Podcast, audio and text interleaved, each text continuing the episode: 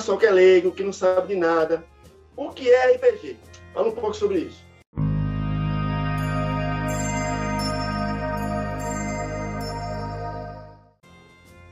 RPG, a sigla é Role Playing Game. É um jogo de forma lúdica, né? De você jogar de forma lúdica, onde você requer muito da sua imaginação para você estar ali presente, imerso no jogo. Então, existe, óbvio, né? É, os sistemas, os dados. Hoje em dia tem muita coisa para você colocar em mesa. É, tanto que o nome é RPG de mesa, né? É, teve esse, esse tipo de, de nome associado ao RPG, ao role playing game. E você tem ali várias. Hoje, hoje tem esculturas, hoje tem cenários que você pode botar em mesa, tudo para ajudar na imaginação dos jogadores, né? E da narrativa do mestre. Então, assim, é, o, o RPG ele requer da pessoa que ela trabalhe com a mente dela, com a imaginação dela, com, com até com uma certa espontaneidade, né? Às vezes o jogador às vezes fica até meio travado, assim, para quem até jogador antigo mesmo, às vezes trava na mesa, mas é, é maravilhoso. Eu acho que desenvolve muito o ser humano. Eu acho que eu tentei, tentei responder aí. Ah, foi muito bem, foi muito bem. Eu, quando eu tinha 10 ou 12 anos, comecei a jogar RPG, né? Eu, de igreja evangélica, e o pastor me chamou, e a gente foi lá disciplinado, porque eu estava jogando RPG. E era Vampire, ainda lembro que era Vampire. Ele chamou, e vocês estão jogando um jogo, recebeu uma denúncia anônima, não sabia quem foi. Vocês jogando RPG, e aí não pode, porque isso é coisa do diabo, essas coisas. Então eu tinha esse pensamento lá nos anos 90 sobre RPG. Mas isso mudou? O pensamento ainda é esse ano? Ah, então. Eu acho que isso mudou bastante, né? De, um tempo, de uns tempos para cá, de alguns anos para cá, o RPG se tornou um pouco mais popular. Eu ainda não acho que ele está completamente popularzão, não, né? Hoje, com, com o advento aí do, do filme, né, do Dungeons and Dragons, isso tá na boca do povo mais e tal, mas ainda não é tão popular quanto eu acho que, por exemplo, filmes da Marvel é, né? Então é, é tem ainda um pouquinho um pouquinho de, de, dessa história, né, de ser coisa do demônio, não sei o quê. Porque, por exemplo, aquela série Riverdale, eles trouxeram a temática do RPG para dentro da série, né, dentro do seriado. O seriado ainda, se não me engano, ainda está no ar, ainda tá, ainda tem temporada para sair. E veio com todo esse peso, né, que, que na, na década de 80, até 90 mesmo, o pessoal ainda pensava em RPG como se fosse um, um negócio assim, uma seita satânica para invocar demônios, né? E, e, e, a série fala exatamente isso, sabe? Como se a pessoa, as pessoas que entram no jogo enlouquecessem e tal, e estavam fazendo parte de seita, não sei o quê. Eu gostei da, da coisa assim, ah, tá trazendo o tema do RPG, mas ao mesmo tempo eu não gostei muito porque é, reforçou aqueles estereótipos que são errados, são, são ruins, são, são uma classificação né, para o RPG, é, praticamente rebaixando o RPG a uma coisa é, ruim para a pessoa, né? A moral, imoral, é coisas que, que não, não vão fazer bem, como se não fosse coisa é, do bem e tal, e só tivesse coisa ruim ali. Enfim, aí a, a série traz muito esse estereótipo né, do RPG, que é, é coisa de quem está fazendo culto satânico ou coisas do tipo. Mas acho que eu me perdi um pouco na resposta. Foi boa, foi boa. Ô Jefferson, qual a diferença de RPG para teatro, por exemplo? Pronto, vou. Então vou me apresentar aqui, né? É... E normalmente eu começo assim. Salve nação RPGista! Aqui quem fala é Jefferson Stankowski e hoje vamos falar sobre RPG.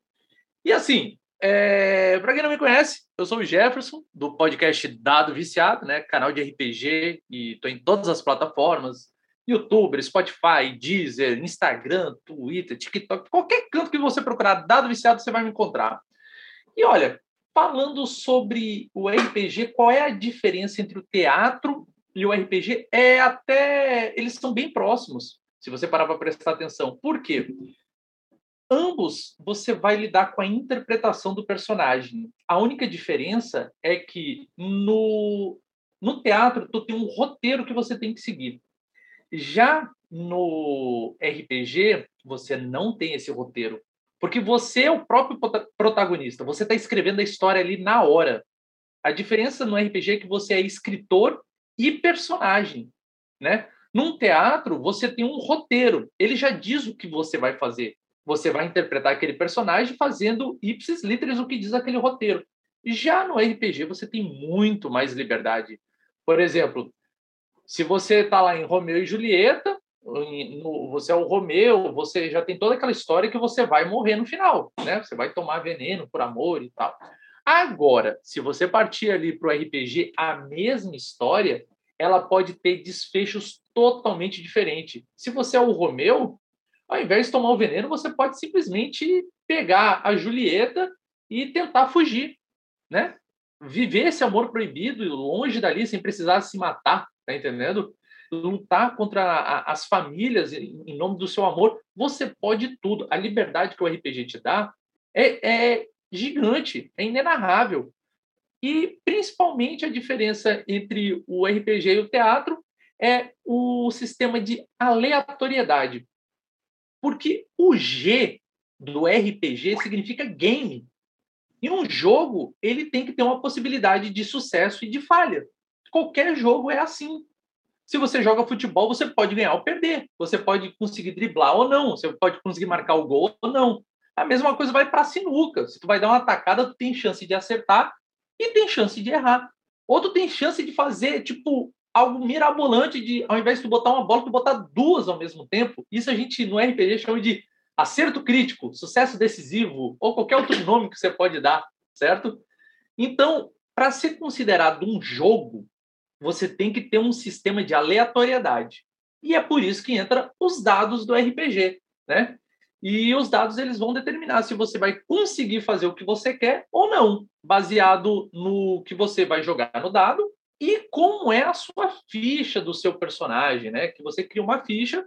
No, no roteiro não diz como é que é o Romeu, ah, ele é engomadinho, ele é apaixonado, ele é da, da sociedade e tal. É a mesma coisa na ficha do RPG. Na ficha do RPG ele vai dizer, olha, você é forte, você sabe lutar com espadas, você sabe montar cavalo.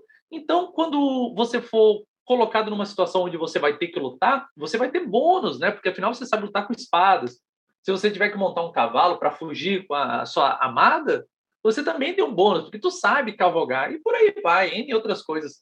Mas para ser um jogo de RPG, tem que ter aleatoriedade. Se não tiver nenhum tipo de jogada da qual você determine se tem sucesso ou não, aí não é um RPG. Aí provavelmente é uma história compartilhada. Vocês estão é, falando uma história e o outro está dizendo que ele vai fazer, mas enfim, é só uma história compartilhada. Não chega a ser o RPG mesmo, né? Tem que ter o fator de aleatoriedade.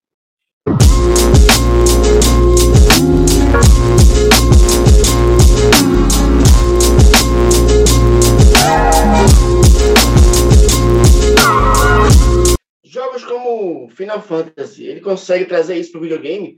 Essa coisa do RPG de mesa? Oi, é, tu pode repetir a pergunta porque eu cliquei sem querer aqui no mudo, perdão. Jogos como Final Fantasy conseguem trazer para o videogame esse espírito do jogo de mesa? Então, olha só que bacana a tua pergunta, né? Sobre trazer é, jogos de videogame para o RPG. Para começar, RPG eletrônico é RPG? Porque afinal é o seguinte: no RPG que eu acabei de te citar sobre você interpretar o Romeu, por exemplo, você pode fazer o que você quiser que seja possível dentro da realidade física da coisa, né? Agora, um jogo ele está limitado à configuração dele, à programação, literalmente. Por exemplo, você está jogando Final Fantasy lá, jogando com o Cloud, é, assim, eu parei no 7, nunca fui muito fã da franquia. Agora chegou Baldur's Gate, um ótimo representante de, de jogo de RPG. É, é, incrível, incrível. Que quase vai calar minha boca em relação a muito que eu vou falar aqui, certo? É porque eu tenho um episódio do Dado Viciado que é, a gente literalmente faz esse debate. O RPG de mesa e o RPG eletrônico são a mesma coisa? Naquela época e naquele contexto, a resposta era simples: não, não são. Você tem um jogo com uma pegada de RPG, mas não é um RPG. Porque, por exemplo, você só pode fazer o que a programação permite que você faça no jogo. Se você está lá com o cloud e tem uma casa, tu só tem a opção de entrar na casa ou não. Mas se eu, como jogador, ah, eu não posso entrar pela porta, eu vou quebrar uma janela e vou entrar de qualquer jeito, eu não quero saber. Se a programação não permite você fazer isso, você não faz. Mas no jogo de RPG, você faz, porque a realidade é assim. Se alguém vai tentar invadir tua casa, por exemplo, tentou chutar a porta e é uma madeira de lei não conseguiu, ele vai para tua janela de vidro. Ele não vai ficar parado ali. O, o mundo não vai parar. E outra coisa, enquanto alguém está tentando arrombar a sua porta, você também não está parado esperando. Ou tu está ligando para a polícia, ou tu está pegando um taco de beisebol para se defender. Enfim, as coisas vão estar tá acontecendo. Então, dizer que um jogo de RPG de videogame é um RPG ainda não é quase real, mas eu talvez tenha que morder muito a minha língua, como eu estou dizendo, por causa de Baldur's Gate. Chegou agora um jogo que estava muito tempo aguardado, que se chama Baldur's Gate 3. O cara já chegou quebrando todos os Metacritics, está com 97 de pontuação de 100. 97 de 100. É um absurdo. Tem mais de 14 mil, 14 mil finais diferentes. Consegue imaginar a quantidade de cada ação que tu tem re repercute de outra forma? E lá sim, você quebra uma janela, você sobe um telhado, você faz. Cara, você faz muita coisa, cara. Tu faz quase tudo que tu quer. Quase, quase. É, é a coisa, acho que mais próximo que a gente tem num RPG hoje.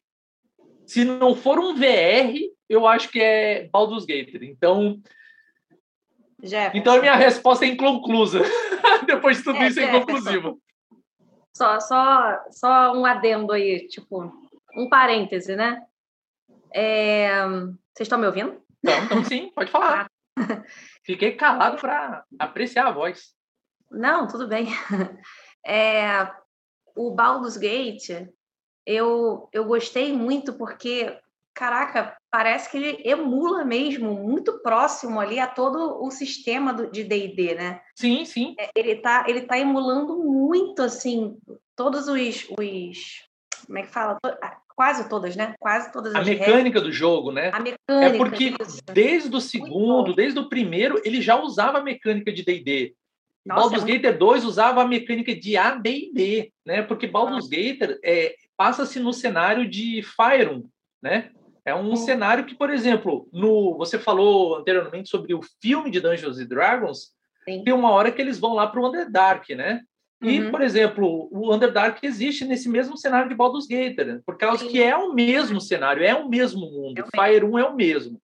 Baldur's Gate é só uma cidade, lá próximo até da, da Costa da Espada, se eu não me engano, que é onde passa o, o filme de D&D. Então, uhum. ele, eles conversam muito. É um, é um jogo totalmente feito em D&D, né? Então não tem como dar errado. Ali é, é tiro certo, é só 20 atrás de 20. Nossa. E, e, nossa, uma coisa que eu amei muito ali, é, assim como foi no, no filme de D&D, né? De Dungeons and Dragons. Eu gostei muito da aparição, que eu sou, eu sou fanática no Elminster, né? Sim. Eu, eu sou. É o Gandalf Overpower, né? É, exatamente. E, tipo, eu sou apaixonada desde criança pelas figuras de magos. Uhum. Eu lembro de entrar naquelas casas é, que, vendem essas esculturazinhas assim pequenas de fada, duende, mago, não sei o quê, bruxa. Sim. Eu, quando eu bati o olho na, naquela, naquelas figurinhas de mago, eu achava a coisa mais linda do mundo, sabe? Eu queria é. um mago para chamar de meu. É um mago para chamar de meu, né? E é. é. por isso que foi atrás do RPG, então, né? É. Para satisfazer não, essa, essa ânsia de ter um mago. Sei não, mas desde, desde criança, é, quando eu não sabia o que, que era um RPG, eu estipulei com uma prima minha um jogo narrativo e eu não sabia o que eu estava fazendo. Eu estava brincando. Tu sabia o que é. tu queria, né? Mas não sabia o que estava fazendo, exatamente. É, eu sabia o que eu queria, a gente, a gente era muito lúdica na época, né? Não só por ser criança, a gente também gostava muito de brincar com a imaginação. E Temos e convenhamos, na nossa época não tinha internet. Não a tinha, gente, exatamente. gente, ó, vocês que vão estar ouvindo aqui, antes de mais nada, pessoal, ó, se vocês estão curtindo o papo, se inscreve, deixa o like aqui, ó, e compartilha com o pessoal que com certeza vão estar adorando esse vídeo. Mas na nossa época, gente, não tinha internet tudo que. É, por isso que o RPG é tão forte para o pessoal ali que tem 30 a mais. Não. Porque a gente imaginava tudo, era muita imaginação. É o teatro da mente. Tá entendendo?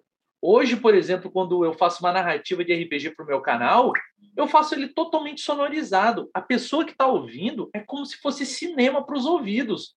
Porque quando eu digo que alguém tirou uma espada no jogo lá, você ouve o barulho da, da espada sendo desembanhada, você ouve os claques da, da, da, batida das lâminas. Eu trago essa imersão pro pessoal. E a gente, naquela época, é isso que você estava falando. A gente tinha que imaginar muito, era muito lúdico. Aposto lá que o Correia também, quando estava jogando Vampiro, não, não, não tinha tela, não tinha nada, era imaginação, um papel, um, um lápis e, e os dados, cara. É só isso que a gente tinha e a gente era feliz demais, meu amigo. Era muito bom. Correio, tu chegou a assistir o, o Dungeons and Dragons? Assisti, assisti sim, muito bom. É muito Curtiu? bom. Gostei, muito bom. Chegou a ver o, o agora o jogo esse que a gente está comentando sobre Baldur's Gate? Não, mas tem pergunta aqui na lista sobre esse jogo aí. A gente vai chegar lá, viu? Espetacular. Ah, então eu tô, tô queimando o pau. Desculpa, toca. Olha, termina aí o teu pensamento que ficou meio é, faltou completar o pensamento. Tu tem mais alguma coisa a dizer sobre isso? Olha, eu juro que eu me perdi agora, mas eu acho que, que não, por enquanto não. Perdão, acho que eu acabei me empolgando, falei demais. Nada. É, não, agora eu lembrei, lembrei. Ótimo. É porque na época eu realmente não, não conhecia RPG, eu era só uma, uma menina, assim, de uns oito anos de idade, mais ou menos, e eu estipulei com uma, uma prima minha, na verdade, uma sobrinha, né, porque a gente tinha quase a mesma idade, uma sobrinha minha, e um jogo narrativo, onde a gente ia narrando a história, aí a gente tinha personagens ativos ali, e a gente foi simulando o jogo, sabe? E a gente ia narrando uma para outra, assim, a gente, a gente ia botando o nome dos personagens e tal. Então, isso foi meio que um pré-RPG para mim, né? Então, eu já via que de, desde de novinha, assim, desde criança, eu sempre tive essa aptidão para esse tipo de jogo, para esse tipo de, de atividade mesmo, né? Então, é, quando, quando eu fui para adolescência, eu acabei conhecendo RPG, o que, que era realmente RPG, através de colegas, né? Do, de um grupo jovem que eu fazia parte na época, e depois, dentro do colégio mesmo, eu, eu fui presenteada com um livro, aquele livro de RPG para você jogar sozinho. Ah, chama-se Aventura Solo, jogos de aventura solo. Eu, eu joguei um, nossa, eu joguei um que era, nossa, eu, eu decorei o livro. Cidade dos Ladrões, eu decorei aquele livro, gente. Eu ia para um lado, ia para o outro. Aí, quando, quando eu acabava uma linha de, de, de, de suposições ali, de. Como é que fala? É, uma é. linha de possibilidades, isso. Sim. Uma linha de possibilidades, eu voltava o livro. Para ver outro final. as outras, porque eu só queria saber onde que dá. Exato, tal qual hoje a gente joga ali no no no Baldur's Gate, né, que a gente uhum. fez uma escolha, a gente pode antes de fazer essa escolha salvar o jogo. E daí uhum. você escolhe, sim, eu vou atacar o guarda. E daí pá, a, o jogo segue por aquele caminho, né? E vai dar um final diferente. Se tu voltar naquele save, ao invés de atacar o guarda, dizer, eu vou ajudar o guarda, aí vai para outro caminho, é outro final diferente. Traduzindo, o pessoal está fazendo hoje, eletronicamente, digitalmente, com uma qualidade assim incrível de gráficos, o que você fazia há um tempo atrás, só que só com livro, dados e, e é isso, tá entendendo? É espetacular. Ana, tu contaste a sua experiência de quando tu era criança, a tua prima, e aí eu fico pensando o seguinte, Como é que a gente vai hoje convencer uma criança, né, que está com o celular o tempo inteiro, não solta o celular, a usar o RPG para tratar laços de amizade? Será que o RPG é um bom caminho para isso? Eu acho que o RPG é um excelente caminho para isso, sinceramente. É, eu gostaria muito até de, de fazer uma mesa para crianças, porque eu, eu, eu participei de um dos eventos de RPG aqui no Rio, que tinha uma mesa para crianças, aí tinham duas meninas lá na, na mesa, elas eram filhas de, de mestres, né, de RPG. É, obviamente os pais devem ter, né, é, é, como é fala, incentivado, né, as meninas a, a, a participarem daquela mesa, mas dava para ver que, é, que as crianças elas entravam mesmo na história. Então, assim, eu acho que independente do nível de tecnologia que a gente está agora ou que vai vir né, adiante, criança vai ser sempre criança. Contanto que você estimule ela a ver o, o lado divertido da coisa, né? Porque a criança ela quer se divertir, ela quer brincar com a imaginação dela, ela quer, né? Ou, ou, ou se agitar e tal. Então, assim, a mesa de RPG tem lugar para todos os perfis, praticamente, porque se você tem um perfil mais agitado, você vai, vai criar um personagem agitado, você vai criar um, situações onde você tem que agir, e, e é possível, tudo é possível ali, né? Ou quase tudo, né? Dentro dos acordos que vão ser feitos ali entre as pessoas. Então, eu acho que puxar isso das crianças e mostrar para elas que sim, é divertido, pode ser divertido, e ela começar a ver aquilo correr dentro da mente dela, é o pulo do gato. Qual seria a idade ideal para você começar a jogar RPG? Eu sei que tem a idade lá na caixinha dizendo, mas pela tua própria experiência, qual seria a idade ideal para introduzir a criança nesse mundo do roleplay game? Olha, eu acho que é possível. Eu, eu, eu não lembro exatamente a idade, porque eu vi uma idade bem, bem pequenininha, assim, de, de, de início. Tem uns RPGs que são possíveis para criancinhas, tipo, seis anos, eu acho. Mas eu acho que uma idade legal, acho que é a partir dos sete, sete, oito anos porque aí a criança já está mais comunicativa, ela já está mais social, né? E, e ali ela começa a desenvolver para a pré-adolescência. Então, eu acho que, que pode ser mais ou menos essa idade, seis, sete, de 7, 8 anos, na hora que ela sai daquela primeira infância, que é onde as primeiras é, é, os primeiros laços da criança, né, junto com os pais, eles se, se desatrelam um pouco. A criança não fica tão presa ali na dependência dos pais. Eu acho que é mais ou menos isso.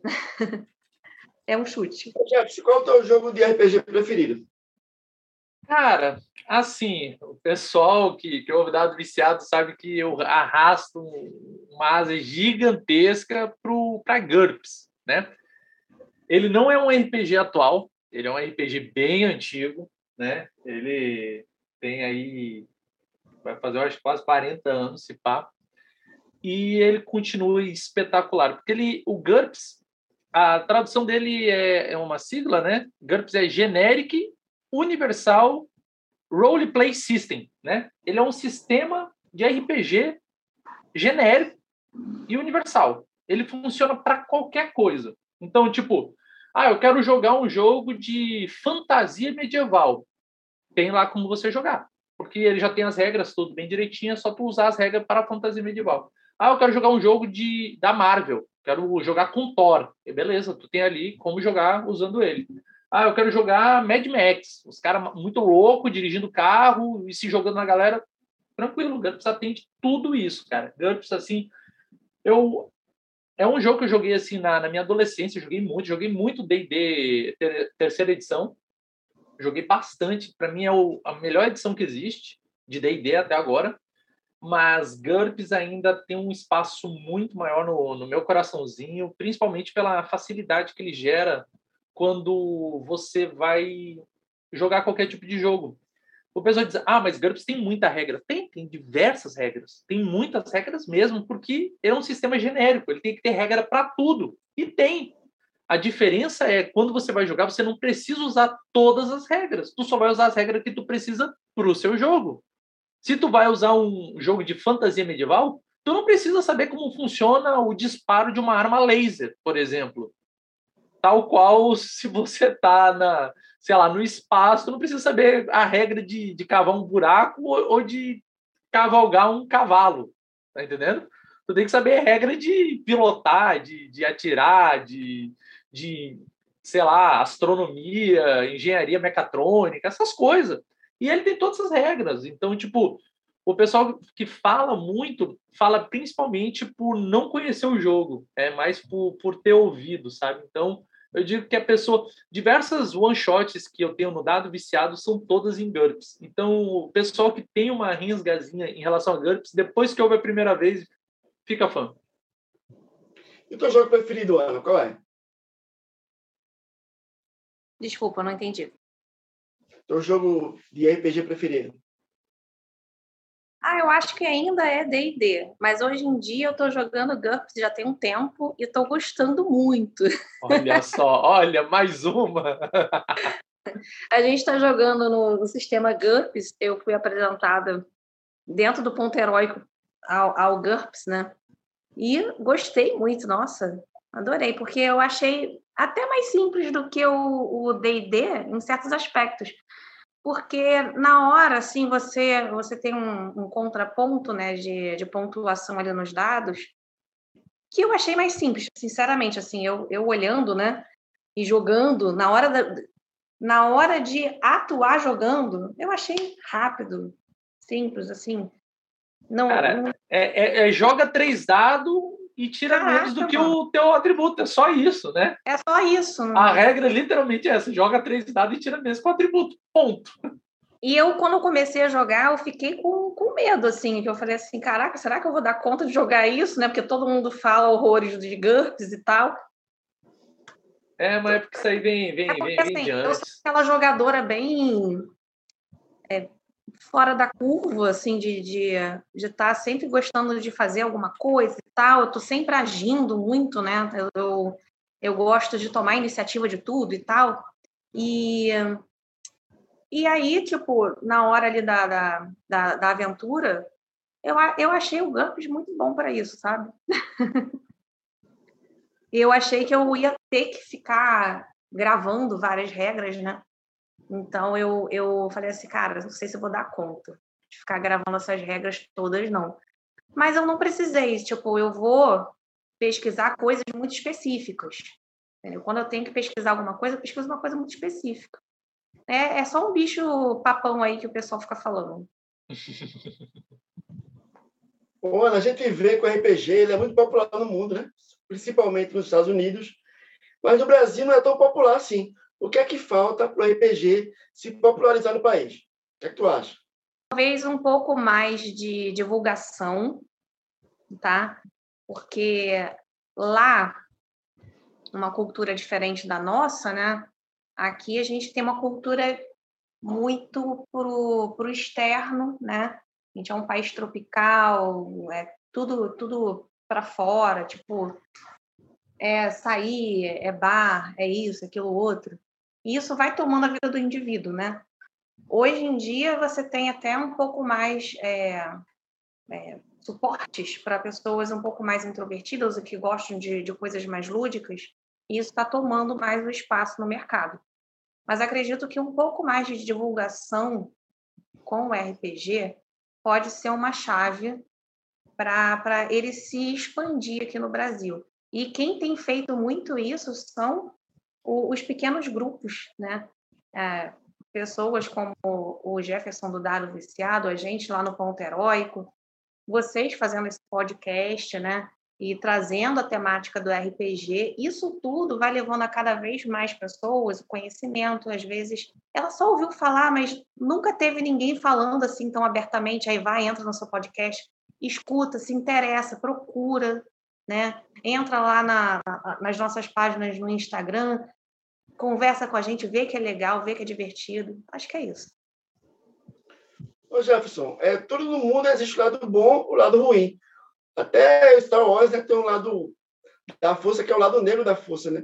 E o RPG, tem uma coisa ruim no RPG, tem uma coisa no RPG que é negativo. O que é que tu acha, Jefferson? Tem, tem, tem. tem. É Olha, principalmente no, no Star Wars, já que você usou de exemplo, o maior vilão de Star Wars é os roteiristas hoje em dia, certo?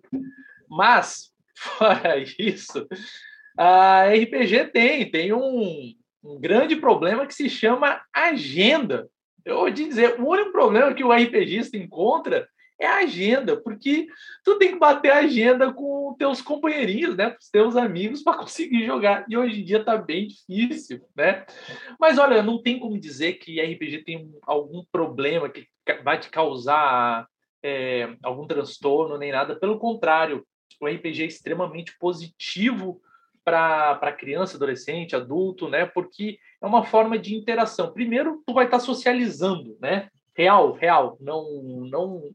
Mesmo que a gente esteja falando aqui pelo computador, for jogar pelo computador, né? Usando o Discord, usando o Roll20, o Foundry, que seja o, o, o modo que você esteja usando, você está falando com a pessoa, né? Tu não está é, digitando, tu não está olhando é, é, uma telinha esperando uma resposta, você está participando, está interagindo, né?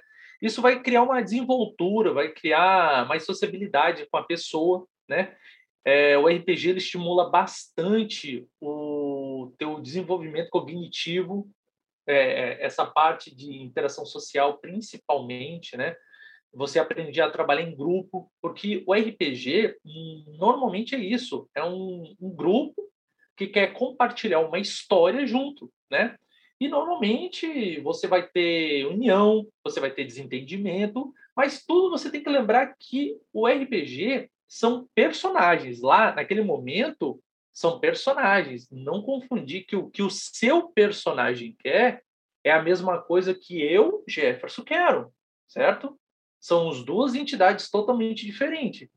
Por exemplo, eu sou uma pessoa extremamente comunicativa, eu gosto de falar, né? Eu tenho é, essa parte de comunicação muito aflorada em mim. Eu estou jogando agora para me desafiar com um mago, né? Na campanha do Minha Vida Geek, lá, a, uma aventura que a gente está jogando lá com a Sardinha. Eu peguei um mago e esse mago ele é totalmente o oposto ao Jefferson.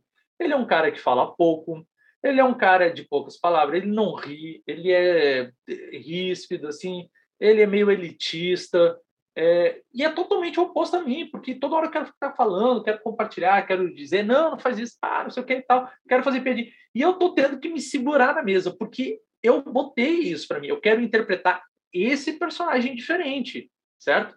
E uma das coisas que tem que sempre ficar na mente das pessoas, o seu personagem não é você, certo? Às vezes a pessoa faz muito de você no personagem, mas você tem que saber separar uma coisa com a outra. Ali, quando a gente está no RPG, a gente está justamente buscando ali uma. Não é uma fuga da realidade, né? Mas é poder viver em outras realidades ao mesmo tempo. Por exemplo, quando você estava falando sobre o RPG em relação à que idade começar, no episódio 135 do Dado Viciado, a gente teve um episódio chamado RPG na Educação que é justamente ele usado de forma didática, o RPG nas escolas, né? Eu trouxe dois professores que usavam RPG para ajudar lecionar, em ter interação, sendo que, olha que bacana, eles tiveram diversas classes, né, de, de alunos, eles tiveram pessoas super dotadas, ele teve um lá que ele mestrou para pessoas super dotadas, imagina como é que deve ser o nível de raciocínio dessas crianças que têm um, um alto valor cognitivo, certo? Já eu tive o, o meu outro participante, né, que é o Tatu, ele já lidou com pessoas totalmente o oposto, pessoas com extremas limitações, certo? E, e, e, foi forma que eles começaram a, a, a, se abrir, começaram a falar, começaram a interagir com o outro, porque antes eles eram totalmente fechados, cada um vivia no seu mundinho, fechado, excluso, e não conversavam. Então, o RPG é, eu estou realmente ansioso para ver essa resposta aqui que tu, tu, tu, fez essa pergunta, se existe alguma coisa de ruim no RPG, eu vou até deixar aqui, né, pessoal que está ouvindo e assistindo aqui, deixa nos comentários, existe alguma coisa que seja ruim no RPG, isso eu vou querer ver, hein? E se ver, pode me marcar que eu venho responder pessoalmente, tá bom? A Ana falou pra gente aí como é que ela começou a jogar de infância. E você, como é que você conheceu o RPG? Mudou nada. Se tu botar um cabelinho cacheadinho aqui, eu vou ser igual a Ana mesmo. Porque não é, é, cara, quem começou na nossa época começou do mesmo jeito.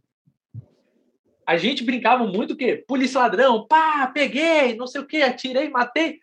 Porra, toda vez que o cara me atira, ele me mata. Que, que história é essa? Eu, eu não, eu, Jefferson, eu não gostava disso. Eu, tipo, eu tava escondidinho atrás daqui do, do sofá e o cara deu um tiro e me pegou. Como é que ele conseguiu isso? Né? Não faz sentido. Aí eu disse, não, vamos criar umas regras, né? E daí a gente começou a usar um dado. Se ele conseguisse tirar, sei lá, é, de três para cima ele me acertava, de, de três para baixo ele errava, e de quatro para cima acertava, né? Um D6, por exemplo. E já começou a partir daí a aflorar naturalmente a vontade de jogar um RPG, certo?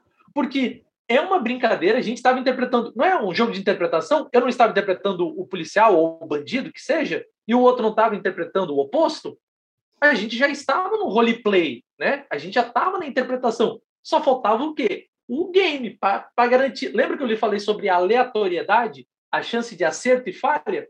Entrava nisso. Pô, toda vez que o cara me atira, me pega. Que, que história é essa? Eu tô coberto, o cara me... a bala dele faz curva.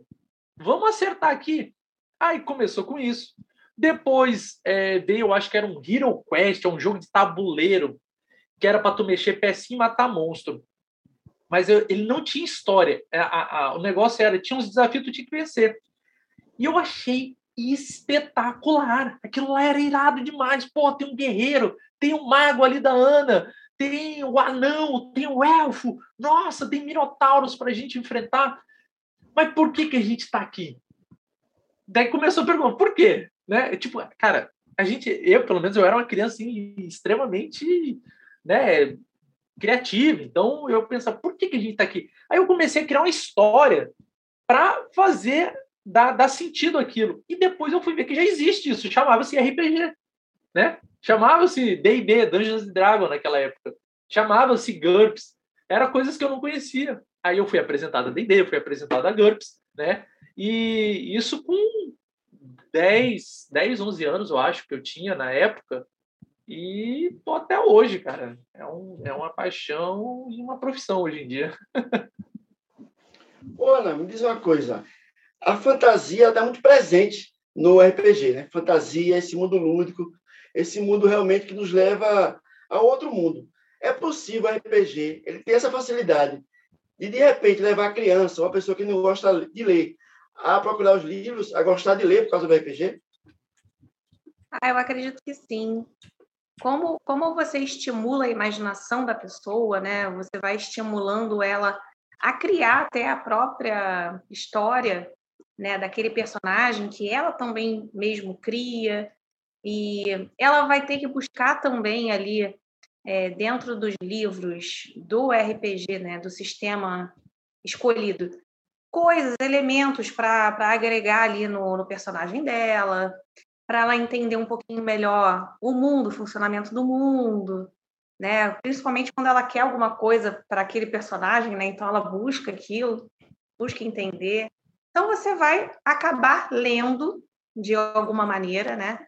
E isso vai, vai fazendo, vai construindo situações dentro da mente do ser humano aonde ele começa a, a gostar desse mundo lúdico, a, a, ter mais conectividade com, com essas coisas e acaba querendo buscar um, um, um livro né, de fantasia, que são, pelo menos eu acho que são livros mais fáceis da gente ler, porque é uma narrativa, é uma história que te envolve, né?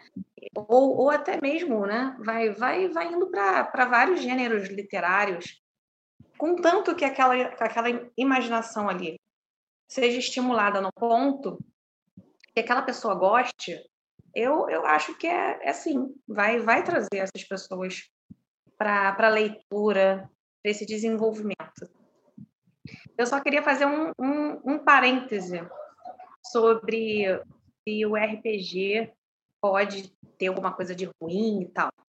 Eu acho que só, só abriria a margem para ter algo de ruim, né? Porque a gente está falando aí de interação, interação com, entre seres humanos, né? Então, do mesmo jeito, pode dar bom, pode dar ruim, porque, como o Jefferson falou, né? Às vezes a pessoa se confunde com o personagem, tem que entender bem esse limite aí entre você e o personagem que você criou e a história que você está vivendo através daquele personagem, não é você. Né? E às vezes as pessoas passam um pouco disso. Então, assim, hoje em dia, é, meu namorado, que é o, o, JP, né, ele, ele entende melhor disso do que eu, que ele que é o mestre, ele, ele geralmente faz esse questionário. Ele tem uns questionários pré-jogo, esqueci o nome, assim, tem um nome técnico certo da coisa. Talvez Normalmente é a mesa zero, né? Onde a gente é, vai... Mesa... Isso. Aí você faz um questionário com, com os jogadores, principalmente aquelas pessoas que você não conhece, está entrando na, na, na mesa agora. Aí você pergunta os limites daquela pessoa, né? Tipo, sei lá, às vezes a pessoa tem uma fobia, por exemplo. Sei lá, coisa que a gente mais escuta é fobia de aranha, causa do, do filme. Fobia de aranha. Aí você vai colocar o personagem dela para enfrentar aracnídeos. Você imagina uma pessoa com fobia para enfrentar aracnídeos. Melhor não, né? é melhor não, né? Porque você pode ativar ali um, um medo. Um gatilho muito forte, exato. Gatilho muito forte. Então, esse questionário evita esse tipo de situação que não é o objetivo nem de ninguém ali, do mestre, dos outros jogadores, daquele que está jogando ali. Então, eu acho que, que o objetivo é se divertir, o objetivo é ter um tempo legal, uma, um momento bacana ali, você fazer amizade, você conhecer gente, você se conhecer, você entrar no mundo e viver, como o Jefferson falou, viver situações extraordinárias que você não poderia viver normalmente na, na, na vida cotidiana normal, né? E, e, e estabelecer esses limites para que o jogo fique assim muito fique, né? Fique sim muito mais fluido e divertido para todo mundo. Ana, é, o Jefferson falou que já foi usado, já entrevistou pedagogos, professores sobre a educação, usar o RPG né, como forma de pedagogia. Mas você acha que também pode ser usado em empresas para treinar equipes? O RPG pode ser usado? E se sim, como seria essa forma? Sinceramente, é, tirando o fato, acho que da rolagem de dados, certo? É muito usado. Sinceramente, ele é muito usado. Talvez só vai interpretar ele como uma outra forma. Antes de eu me afundar literalmente aqui no mundo RPG, para transformar no, numa profissão para mim também, esse meu hobby, eu sempre trabalhei com na parte comercial. Sempre trabalhei lidando com gente, treinamentos e tal. E, cara, às vezes você vai fazer um treinamento, você vai fazer uma simulação é, de, por exemplo, como você deve agir numa reunião onde vai estar o CEO de uma grande corporação que tu está tentando fechar um negócio, tá entendendo? Tu acha que eles vão lá na cara e na coragem? Não. Tem um preparamento antes. Se for muito, muito importante, eles vão chamar um consultor. E agora se pergunta: você prefere um consultor que consegue imaginar possibilidades, todas as variáveis possíveis de uma situação onde você vai ser colocado com diversas adversidades, coisas que podem vir que você não estaria preparado, e ele vai puxar de ti toda a possibilidade que você tem para ser a pessoa que você precisa ser naquela hora para você fechar aquele negócio? Ou você vai pegar alguém que simplesmente vai tentar te dizer, ó, tá aqui o teu briefing, estuda e vai lá. Por quê? O, cara, o mestre de RPG, certo? Tenta imaginar o seguinte: se você é um jogador e a Ana é outra jogadora, vocês dois são únicos. Vocês dois são, são de vocês, né? Você, Correia, o teu personagem é seu. O personagem da, da Ana é da Ana todos os outros personagens que existem no mundo que não é vocês dois, é o mestre. O mestre tem que interpretar ele. Então, às vezes, você vai cruzar com uma pessoa, um camponês, e ele tá puto da vida que perdeu toda a plantação dele por causa de uma praga.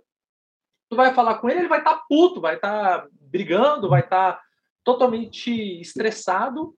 Já em compensação, se tu virar a esquina, tu pode encontrar um rapaz que acabou de encontrar o amor da vida dele. E ele tá, tipo, pisando em nuvens. Então, tu vai ser colocado para lidar com uma pessoa que vai estar tá falando tanto de forma suave quanto uma pessoa de forma agressiva. E querendo ou não, toda vez que você está fazendo isso em game, toda vez que tu está fazendo isso em off, que você está lidando com esse tipo de pessoa, esse tipo de interação está te preparando para o mundo. Porque a hora que você for falar com uma pessoa que está estressada, você já sabe, peraí, eu já tive uma situação parecida. Não adianta discutir com essa pessoa, ela não está no melhor momento dela. Eu vou falar, vai entrar no ouvido, vai ser pelo outro. Você simplesmente, poxa, complicado, cara, é realmente. Mas pare e pensa, é, você tem saúde, daqui a pouco chega a próxima época de colheita e daí você vai poder plantar de novo, bola para frente, cara. Boa sorte, viu? E sai fora. Traduzindo, você não ignorou a dor da pessoa, né, que está naquela situação onde perdeu toda a plantação e tal, não sei o quê, mas tu sabe que se tu ficar ali, tu só vai ficar ouvindo um monte de coisa que tu não tem nada que possa fazer. Entende? E querendo ou não, cara, as empresas, elas usam isso, cara, de ah, é, por exemplo, cliente oculto, tu já deve ter feito, tu já deve ter ouvido né, falar sobre cliente oculto, onde empresas de RH contratam pessoas para simular que são uma coisa que não é. Porque literalmente você vai ser uma pessoa que vai testar a capacidade do, do atendimento de uma empresa, da, do sabor, se a comida está boa, da qualidade dos produtos, e você vai lá fingindo ser uma pessoa que você não é.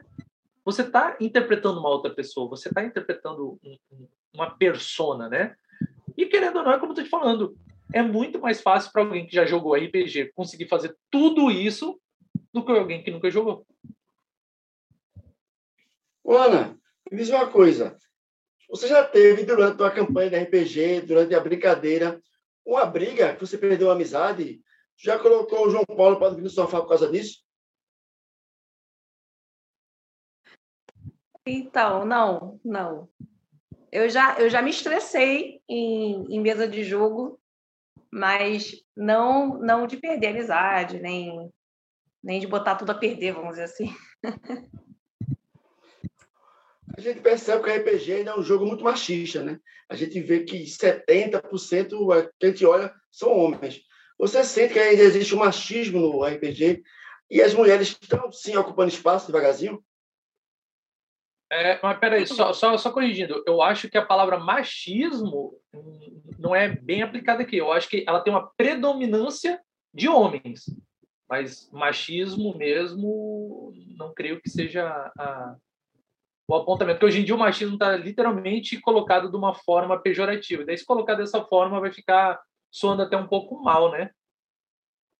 Eu vou, eu vou segurar a pergunta. Tu concorda com ele, Ana? Tem situações que as mulheres passam. É, assim, eu não passei muitas, passei poucas, foram, foram é, algumas pontuações assim que eu, que eu passei, mas eu também, como eu sou uma pessoa muito, acho que impulsiva, assim, eu, eu, eu não sei deixar as coisas para depois, então eu esclareci na hora, rasguei o verbo na hora, né? Coloquei a pessoa no, no lugar dela na hora, colo me coloquei no meu e a gente seguiu em paz, entendeu? Mas, assim, eu, eu sei... é, foi uma situação... foi uma situação que eu estava, assim, tentando falar.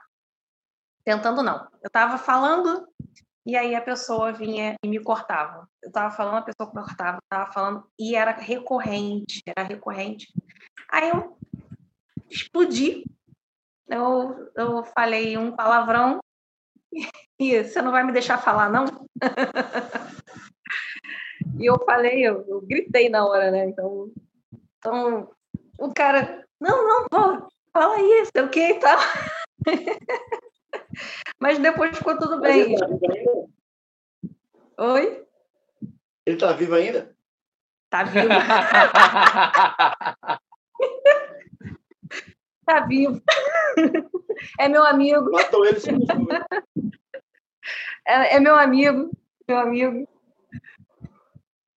Mas é, é, na hora a gente entendeu, pô. Tem que se entender.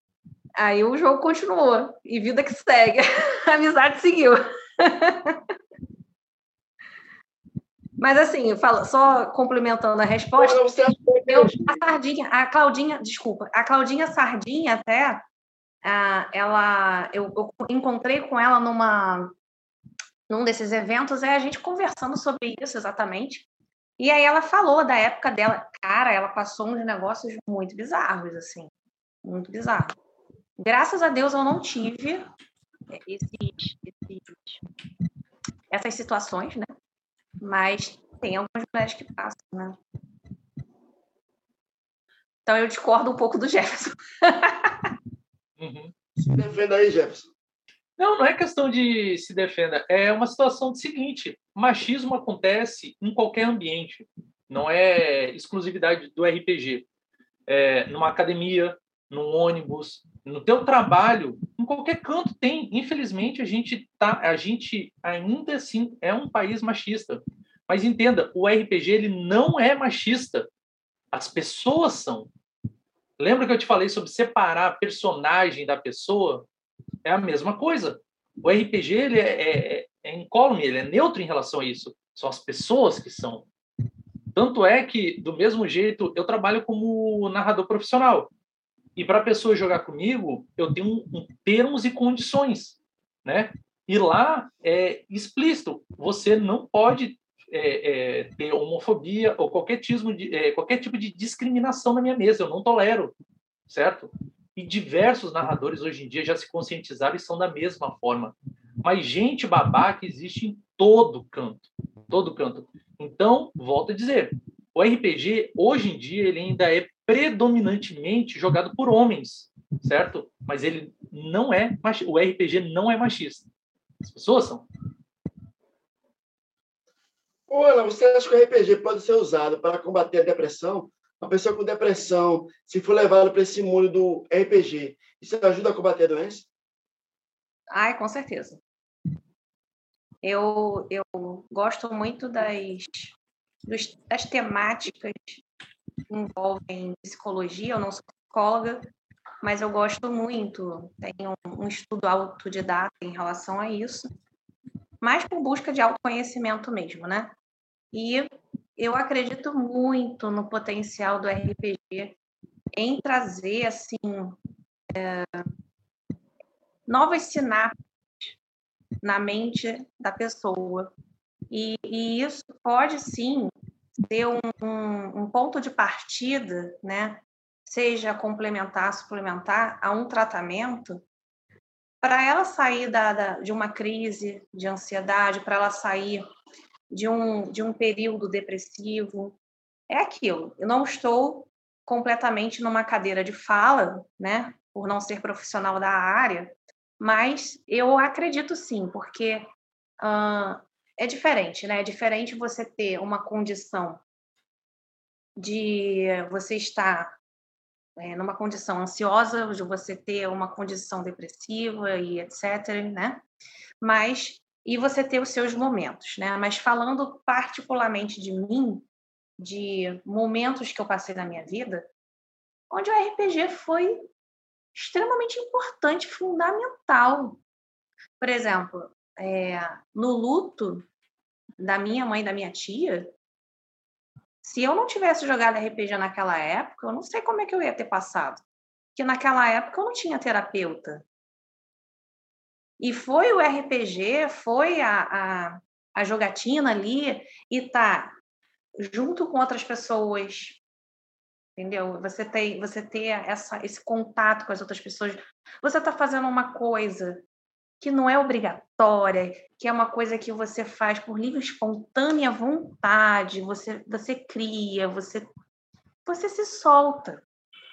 Então assim, eu conseguia colocar para fora o que eu queria ali, né? E estava ao redor das pessoas ali fazendo essa, essa ligação com os meus amigos e tal. Era quase todo domingo, né, que a gente jogava.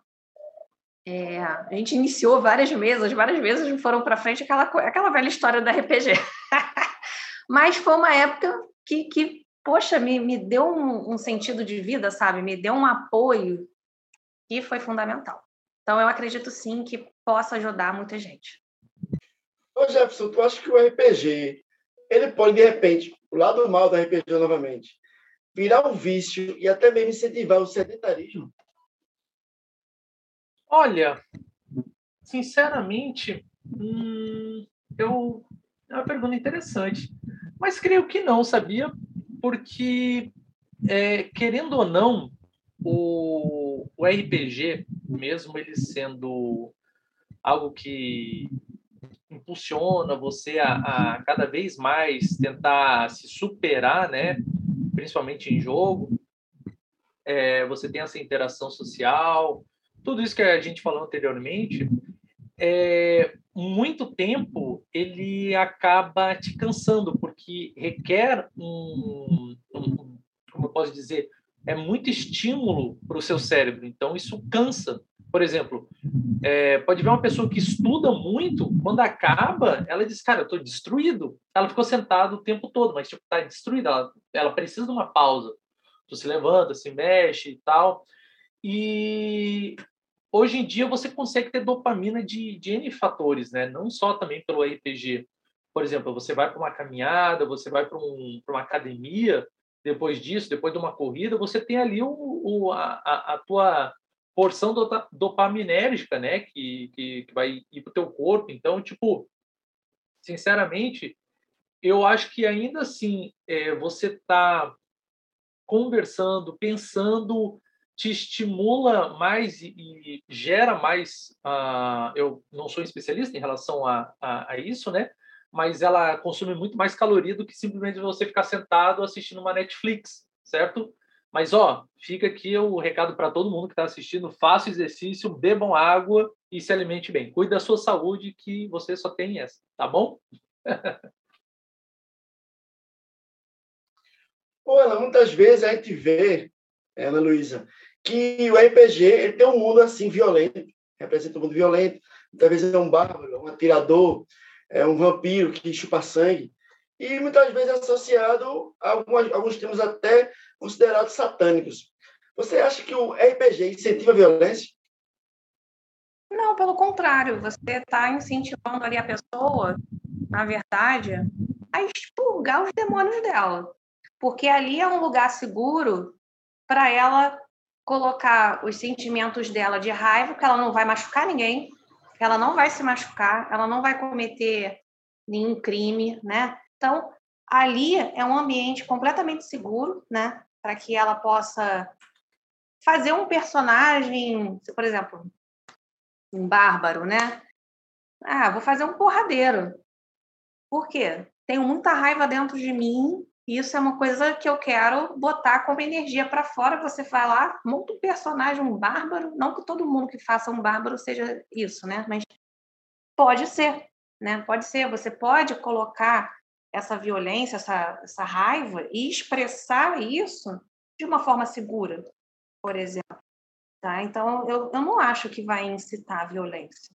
Vai deixar a pessoa calma, que nem você falar que artes marciais vai incitar violência, só porque você está praticando né, algo de, de luta, defesa pessoal e, e, e ataque mesmo, luta, né? É, então, você vai ser uma pessoa violenta? Não a, a grandiosa maioria das pessoas, né, sendo bem redundante, é, quando vai fazer uma arte marcial, fica muito mais tranquilo. Por quê? Porque ela está botando a energia dela naquilo, ela está botando para fora, né? É, e, e, isso trabalha o nosso emocional. Quando, quando a gente é sufocado, quando você tem estados mentais, emoções, situações na sua vida onde você é sufocado e você não pode se expressar, é aí que mora o perigo. É Para mim, é, é, na minha humilde opinião, é aí que mora o perigo.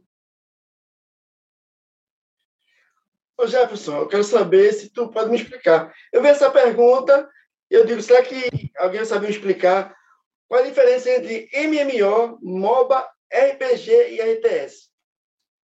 Vamos lá.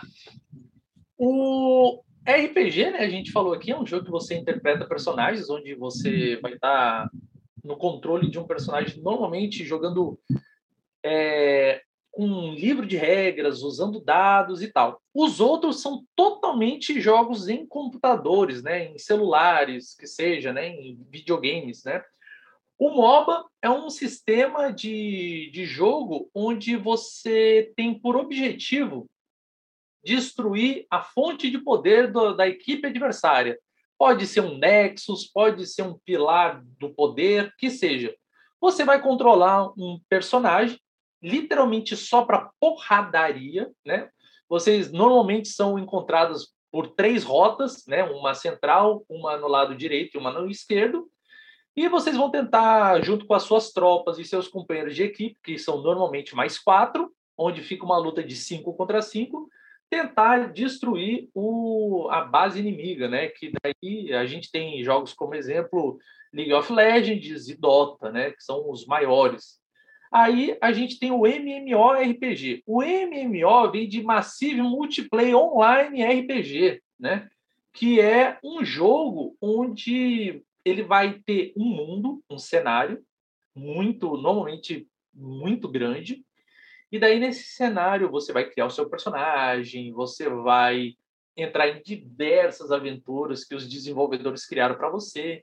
E lá você pode. É um mundo muito mais aberto, certo? É um mundo extremamente aberto, onde aí você pode entrar num, num clã, numa guilda, juntar seus amigos para fazer raids, que é juntar uma galera grande para vencer um desafio muito poderoso. E por aí vai. A gente tem como exemplos aí desses tipos de jogos o que maior foi, né, que foi o World of Warcraft, que foi um maior, eu acho que MMORPG que já existiu. E agora o RTS é o, o Real Tactic é, Strategy, que aí a gente vai entrar num jogo que é literalmente um jogo de estratégia em tempo real, certo? Onde os mais conhecidos foram Warcraft e Starcraft, ambos são da, da Blizzard, né?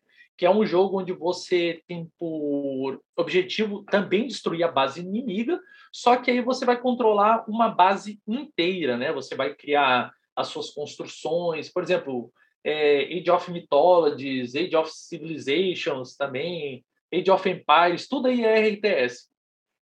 Você tenta evoluir a tua tribo, a tua base rapidamente para poder ter poder destrutivo suficiente para vencer a base inimiga. Então, como tu pode ver, são jogos extremamente diferentes, né? E eu acho que talvez o que maior se aproxima com o RPG de mesa seria o MMO, porque afinal você vai estar tá no controle de um personagem que você vai criar, que você vai customizar, né, ao teu bel prazer, e você vai se juntar com outros amigos, é online, então tem pessoas do mundo inteiro, né, para você jogar.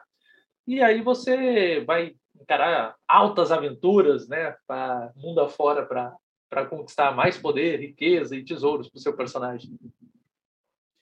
Pelo tempo que teu gato tá se lambendo aí, acho que ele vai cuspir uma bola de pelo enorme, viu? Ah, sim. é o, o Flock. É uma mistura de floquinho com o Loki, né? Já que é um negócio que meio nórdico, então é o Flock. Olha, tu assistia quando era criança o desenho Caverna do Dragão.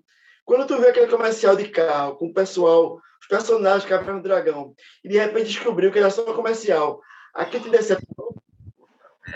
Ai, pra caramba! Cara, foi a maior ilusão da nossa vida, maluco. Eu fiquei morta por dentro. Nossa, realmente, né, cara? Uma parte, uma parte da gente morreu naquele comercial, maluco. Ai, gente. Fiquei muito triste. Oi, posso é, falar? É tão bom, tão bom, e foi muito triste no final saber que era só um comercial. Pois é, posso falar? Como teve um easter egg no, no, no filme Dungeons and Dragons, né, que apareceu o pessoal da Caverna do Dragão, eu digo mais, o pessoal da propaganda estava muito mais fidedigno do que o pessoal que apareceu no, no filme. E olha que o orçamento do filme era milionário, né? E o do, da campanha de carro, não. Essa campanha de carro, se não me engano, foi feita aqui no Brasil, não foi? Olha, dizem que foi, mas eu acho que não foi, viu? Eu acho que ela veio de fora, cara, mas diferente. Quem fez não, isso eu, muito eu bem. falar que, que era daqui, do Brasil. É, fizeram a gravação, foi né, do interior aí do Brasil, mas é brasileira. A produção é brasileira. Diferente quem fez, tá de parabéns, cara, porque ficou espetacular, cara. Espetacular. É um cara enganou muito, cara, enganou muito. No final, quando chega aquele carro, eu disse: não, tava indo tão bem. Ai, gente, fazer o quê? A gente percebe, olha, tu assistiu o filme Dungeons Dragons, você falou, em que aquilo ali representa realmente para a comunidade RPG um ponto importante. Você achou que foi um bom filme? Realmente retrata um pouco desse mundo RPG? Desculpa, você pode reformular a pergunta? Eu, eu entendi que era, era uma questão de importância, mas. Você assistiu o filme Dungeons Dragons, que saiu agora. Sim. Você acha que aquele filme é uma boa representação do universo RPG? Você achou um bom filme? Ah, sim, ele, ele é uma boa representação. Ele é um filme que foi feito, acredito que para o grande público, né, para abranger o maior número de pessoas para que, que pudesse ser agradável para a maior parte das pessoas, mesmo aquelas que não conhecem Dungeons and Dragons, né?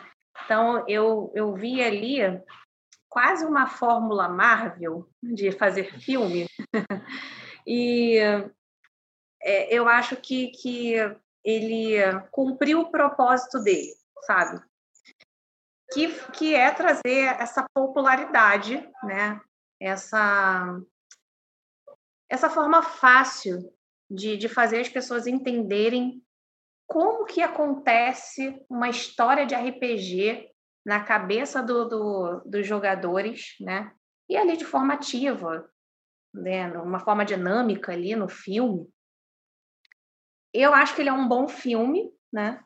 Mas é, não, não é assim Desculpa aí o pessoal muito, muito fã do filme.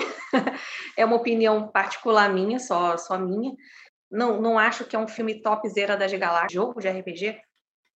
Faltou bastante coisa, né? Faltou bastante coisa, mas é aquilo, é um filme que precisa de marketing, precisa, né? Abranger aí a maior parte das pessoas. Eu acho que ele cumpriu o propósito dele. Ô Jefferson, tu assistiu a série Senhor dos Anéis, lá da Prime. O que tu achou da série? Ela realmente retrata bem o universo de Tolkien? Olha, eu assisti, assisti sim, né? Sou, devo dizer, deveras fã de Tolkien. É... E, e assim, eu gostei bastante, certo? Vi muita crítica, certo? Vi, vi diversas, mas algumas são infundadas, são mais um hatezinho que o, que o pessoal que tá, tá querendo achar Estou ansioso, né? Esperando a próxima temporada. É, óbvio que tem coisas assim que não dá para retratar direito, por exemplo, a Galadriel, se fosse fazer como ela é nos livros e tal, ela é uma mulheraça, assim, tipo, quando eu digo mulherona, é um mulherão grande, ela tipo, tem mais dois metros e meio, eu acho, tá ligado? Então, não dá para retratar certas coisas. Então, tem ali aquela liberdade é, As Anéis ali para outra mídia, é uma mídia de séries, né? Então, ele foi contado narrativamente de uma forma diferente. Não, não, tu não pode esperar a mesma profundidade do, do, dos livros, porque os livros, sei lá, tem, tem duas mil páginas ali de livro, entendeu? É muita coisa escrita. Então, não dá para retratar tudo isso, né? Você, tu, tu ia fazer uma série, tipo, sei lá, frente, com 15 temporadas para poder contar a história toda, sabe? E daí, quando você acabar isso, tu vai para o Silmarillion, né? Daí é mais outra temporada gigante. Aí vira simples o negócio. Mas eu gostei, cara, eu gostei. Eu... É porque eu sou fã e eu sou um cara muito empolgado, cara. Eu me agrado muito facilmente com as coisas. Mas gostei bastante até. Mais, que, mais do que está sendo algumas séries recentes aqui de, da, da da, da Marvel, né? Por exemplo, Invasões Secretas foi tenebroso. Já eu prefiro mil vezes o, o, os Anéis de Poder do que Invasões Secretas. ou aquele Boba Fett. Nossa, que coisa horrorosa, Jesus. Meu Deus. Ô Jefferson, como você acha que o universo de Tolkien, os livros de Tolkien, influenciaram a criação do RPG? Foi o pai, né, cara? Foi o pai do, do, do RPG, querendo ou não, assim. Por exemplo, se hoje tem elfo, hobbit, essas coisas, cara, tá, tudo chupinhar dali. Ah, tu gosta do, de, de, de ler Harry Potter, tu gostou dos filmes? Que bom, cara. Então você gostou porque foi chupinhado totalmente de Senhor dos Anéis. Ah, Tolkien ele foi assim o pai da, da, da fantasia é, medieval, vamos botar assim dessa forma, né? Esse tipo onde tem dragões, tem elfos, tem ah, hobbits, né? Tudo isso aí foi ele que criou. Então hoje se a gente tem o D&D, tem o Ralph, tem o Patrulheiro, tem é tudo graças a, a Tolkien, né, cara? O cara era na, no quesito ali de literatura, o cara era fora de série. Ele estava muito além do seu tempo. E por ele ser um, uma pessoa que estudava as línguas, né? Idiomas, ah, não, o élfico, darim, tudo mais. Então ele deu vida, né, para aquele cenário. Não tem como, cara. Foi um negócio que ninguém tinha. E o pessoal, quando, quando ele lançou, ficou apaixonado pelos pequeninos, né? Queriam mais histórias do pequeninos. Foi daí que veio depois o, o Hobbit, né? Tinha o, o, o Hobbit e Senhor dos Anéis, porque eles queriam mais dos pequeninos, né? Então, é, é um pai do, de toda a fantasia medieval. Ana Luísa, qual é a principal característica, as principais características que um bom mestre de RPG deve ter para a história ficar interessante? Ah, é uma das coisas que eu, por exemplo, eu gosto muito nos mestres é capacidade de interpretar diversos personagens.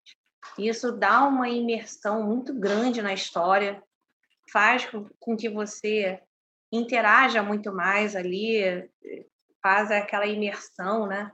Então, é, essa capacidade de, de, de, essa capacidade de interpretar, né, tantos personagens num, num mesmo jogo, eu acho incrível, assim, e, e é um, um, tanto quanto necessário, sabe? E é uma coisa que nem todo mundo consegue, né? É, tem que ter um, um feeling ali para fazer características, né? Fazer essa diversidade de, de personalidades. uma das coisas também que eu gosto é quando o, os mestres eles conseguem incrementar ali na hora, tipo, o jogador ele, ele, ele geralmente rasga a cartilha que o mestre fica produzindo ali o, o, o, a semana, né, as semanas que vem. Então, assim, quando os jogadores fazem coisas inesperadas, é muito bom quando, quando o mestre se supera e ele cria, a partir daquela coisa inesperada, um plot twist, sabe? Eu, eu acho bacanérrimo. E tem que ter muita criatividade para isso. Pessoal, vou fazer perguntas baseadas nas publicações que vocês fizeram lá no seu Instagram. Eu não sei se são vocês mesmos que publicam ou se tem uma equipe, mas eu fui lá fazer uma pesquisa e, baseado no que vocês publicaram, vou fazer pergunta. Olha, começando, qual é o top 10 do terraplanismo dos RPGistas? Eita, agora. Oi? Qual é o top 10? Qual é o top 10 do terraplanismo dos RPGistas? Essa postagem eu não estava mais, não. Eu até fiz algumas postagens, uh, eu, algumas não, né? Eu fiquei um ano fazendo postagem no Herói. Mas agora os meninos que, que começaram a fazer, até porque eu fiz outras, outras coisas, então não vou saber responder. Esse aqui você vai saber responder, porque você estava lá. Fale um pouco sobre o encontro Iniciativa RPG. Hã? Fala um pouco sobre o encontro Iniciativa RPG. Bom, o Iniciativa RPG é, é tudo de bom, assim.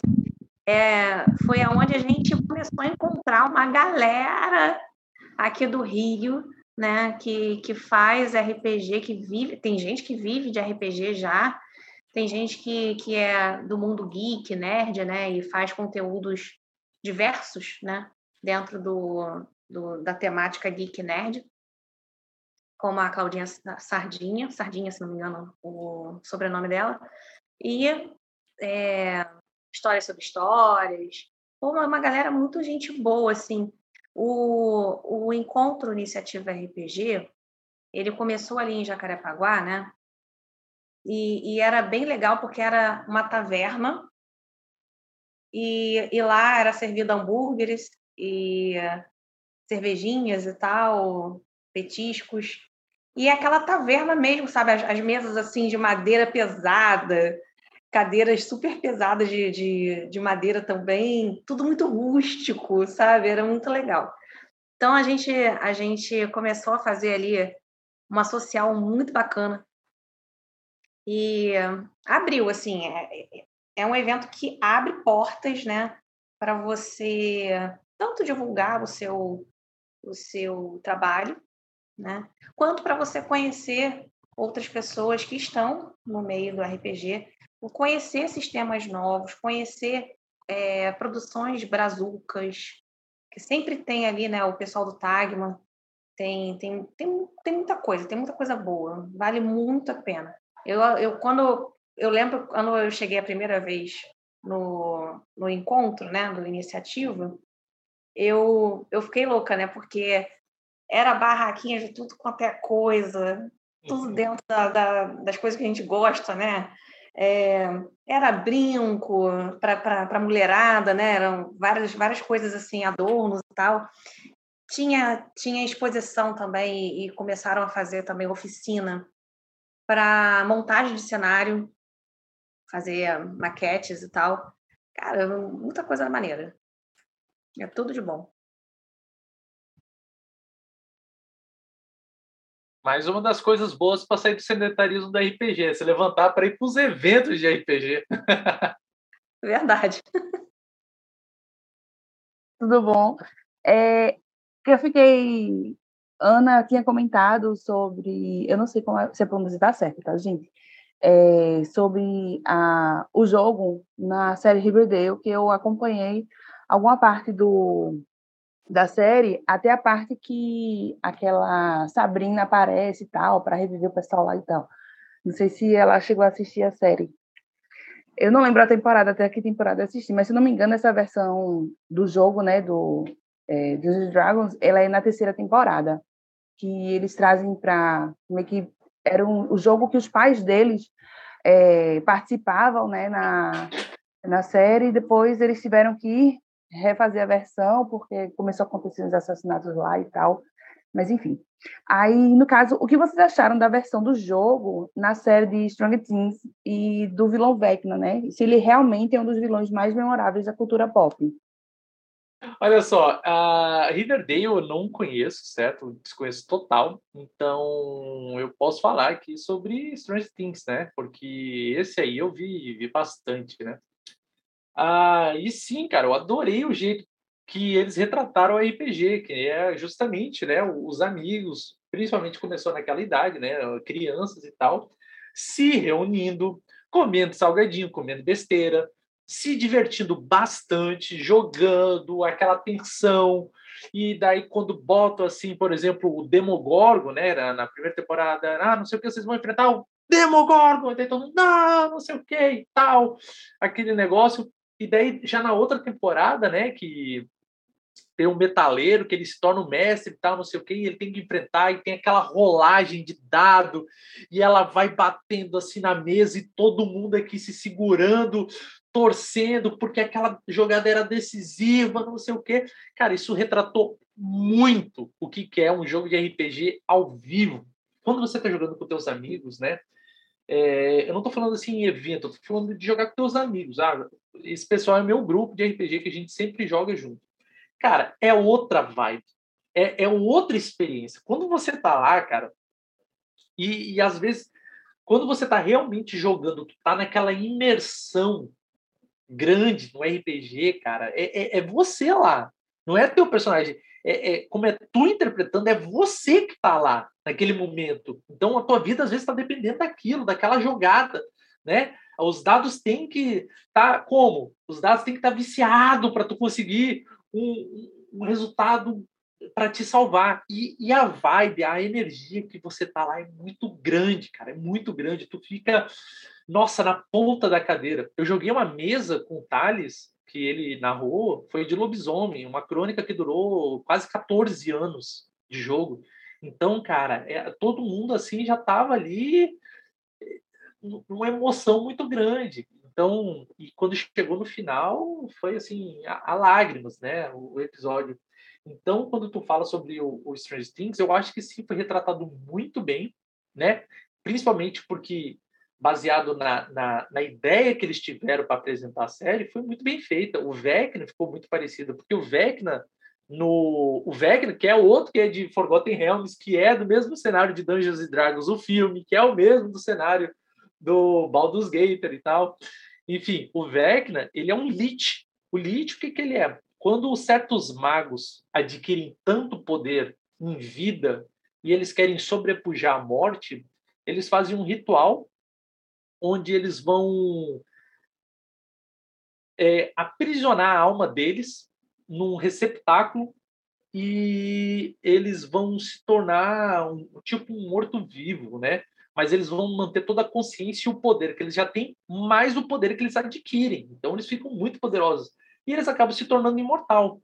Enquanto você não destruir a joia de poder dele, né, ele é imortal. Então eles escondem muito bem e é isso. O lixo é super poderoso. E o Vecna no em, em Forgotten, ele é absurdo. É, ele é um deus, né? Ele literalmente é um deus. Ele tem seguidores e tudo mais. Então retrataram muito bem ele ali. Eu achei uma ótima escolha e eu não estou lembrando o nome dela, mas aquela ruidinha que carregou aquela série nas costas, velho. Meu Deus, aquela temporada ela carregou nas costas. Ela abriu a mochila e disse: Entrem aqui que eu carrego vocês. Pois, por que fala. Fragment Empire e por que você indica esse jogo? Olha, Fragment Empire, ele estava num financiamento coletivo, certo? Estava vindo aqui pela Macaco do Mal. E o que, que acontece? eu fiz um, um, uma ação para a gente conseguir trazer esse, esse podcast aqui para o Brasil, né? É, o Alan da Macaco do Mal chamou a gente para ajudar e a gente caiu de cabeça para trazer ele aqui e a gente conseguiu, batemos a meta, trouxemos a Fragment Empire e Fragment Empire, cara, é um jogo assim para quem gosta de sci-fi, né? Star Wars, Star Trek, a parada espacial porque ele fala de um cenário pós pós apocalíptico. É dois pós-apocalíptico, tá ligado? Então, tem diversos tipos de criaturas, viagens interplanetárias, poderes psíquicos, um tipo de poder que vai lembrar magia, né? E na tecnologia, quando ela está muito avançada, o que difere ela, né? A, a tecnologia muito avançada, o que difere ela da magia também, né? Então, a gente, no Dado Viciado, a gente teve alguns episódios especiais de Fragment Empire. Tem uma one shot que foi narrado pelo Rufus, do podcast Contar e Mestrar, que foi espetacular. Que one shot maravilhosa. O pessoal pediu tanto, tanto, que saiu a segunda parte né, desse episódio. E, cara, foi um sucesso, foi um sucesso. O jogo, hoje em dia, esse é um RPG que ele já é grande lá na Europa, né? E o pessoal da Macaco do Mal conseguiu trazer ele aqui para o pessoal do Brasil ter a oportunidade de jogar em diversos mundos, né? E, cara, um jogo fabuloso, recomendo para quem quer realmente ter uma experiência um pouco fora da fantasia medieval, cara, vai de cabeça porque é um RPG que valoriza e bonifica a sua interpretação. Quanto melhor tu interpreta, mais fácil é para você jogar Fraged. Porque se tu interpreta, quanto mais descrição tu dá do que tu faz, mais fácil se torna as coisas para tu fazer no jogo, porque tu ganha bônus. Porque se tipo tu diz assim: "Ah, eu ataco, eu dou uma espadada". Ah, beleza, jogo o dado, limpo e seco. Agora, ah, eu vou dar uma espadada vindo de cima para baixo tentando pegar um ângulo da qual eu consiga perfurar aqui a armadura dele, que eu sei que tem uma articulação no pescoço, eu quero pegar bem ali para tentar balancear ele ali, pelo menos se eu não matar ele, para deixar ele desestabilizado, esse robô, para eu conseguir aproveitar e correr para a porta. Como eu dei mais descrição, o mestre bonifica. Ele diz, beleza, tu vai fazer essa jogada com bônus de mais dois. Traduzindo, deixando mais fácil e incentivando os jogadores a desenvolver mais, né? falar mais, ser mais comunicativo, ser mais interpretativo. Olha que bacana esse, esse RPG. Então, uma recomendação, pode jogar Frag de Empire sem medo.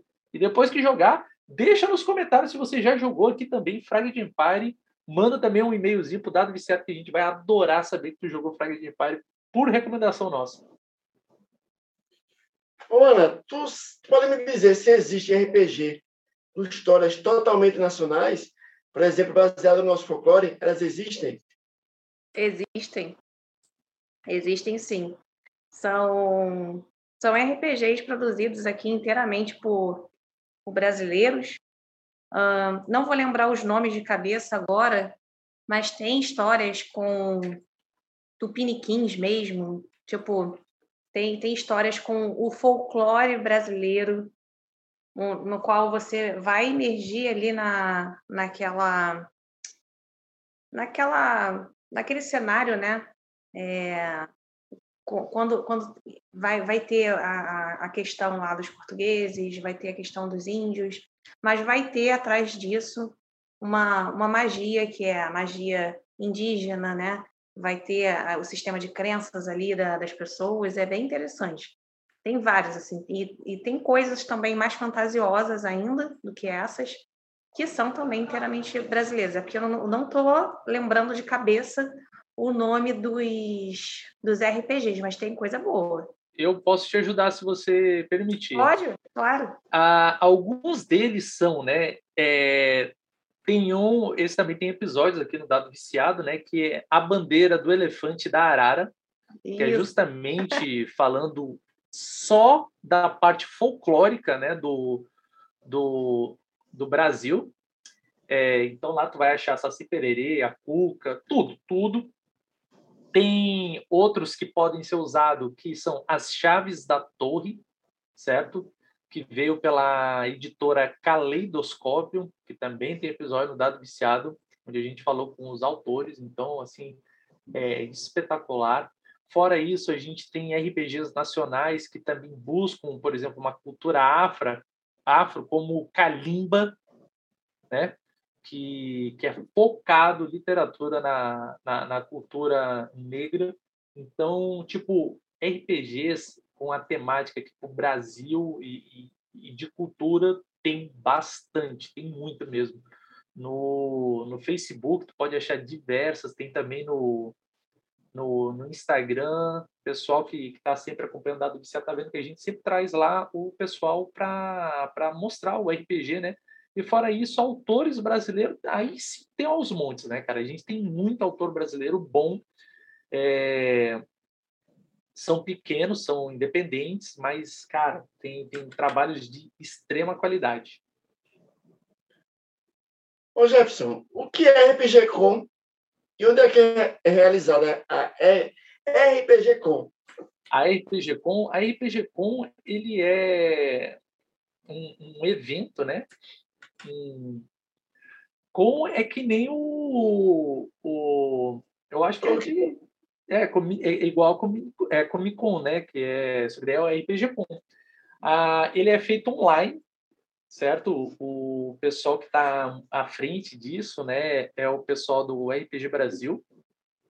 E eles trazem diversos produtores de conteúdo para literalmente trazer a palavra do RPG para todo mundo poder ouvir de forma gratuita e de forma simples, né?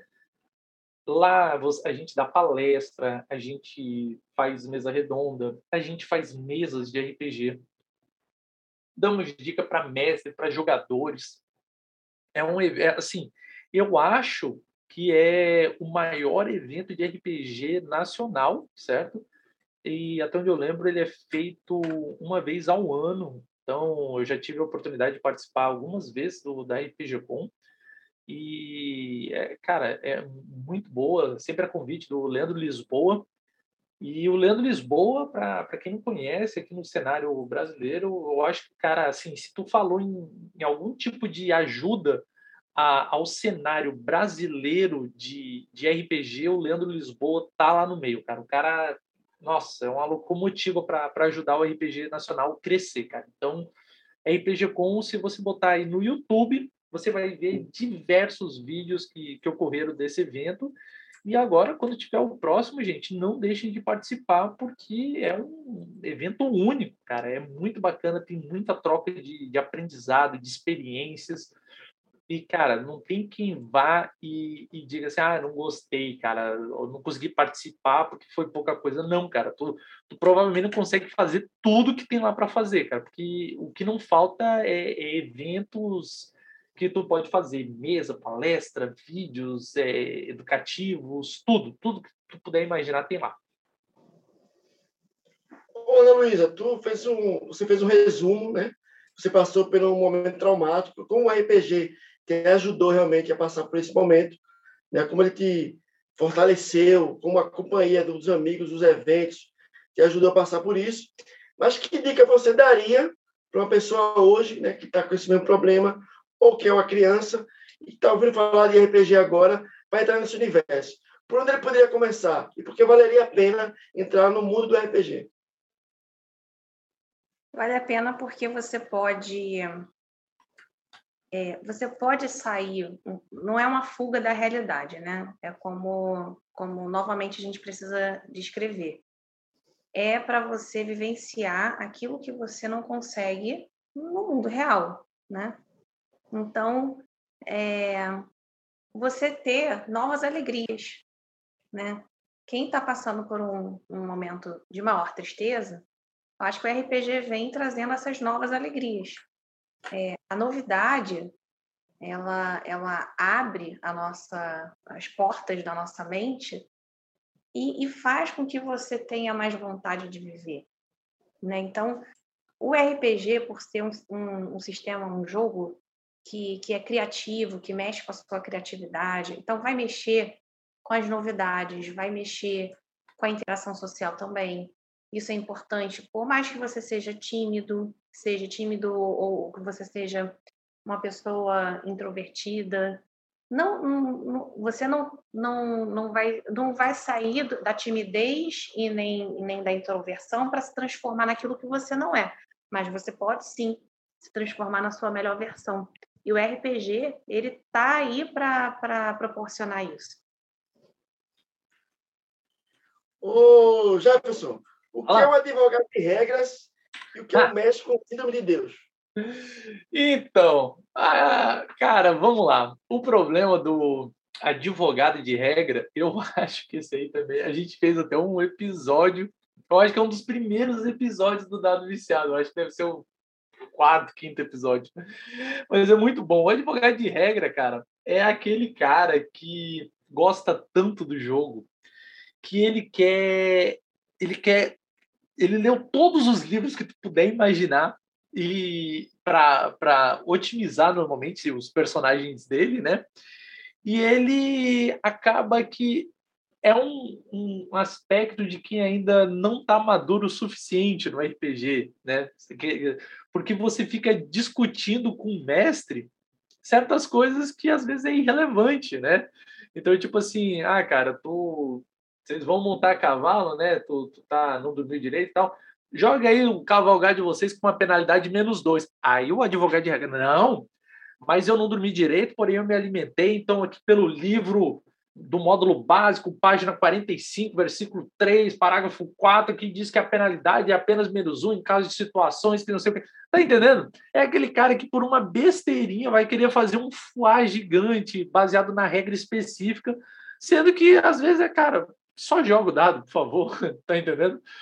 Mas os advogados de regra, se você souber lidar com eles, eles acabam sendo uma força do bem muito poderosa.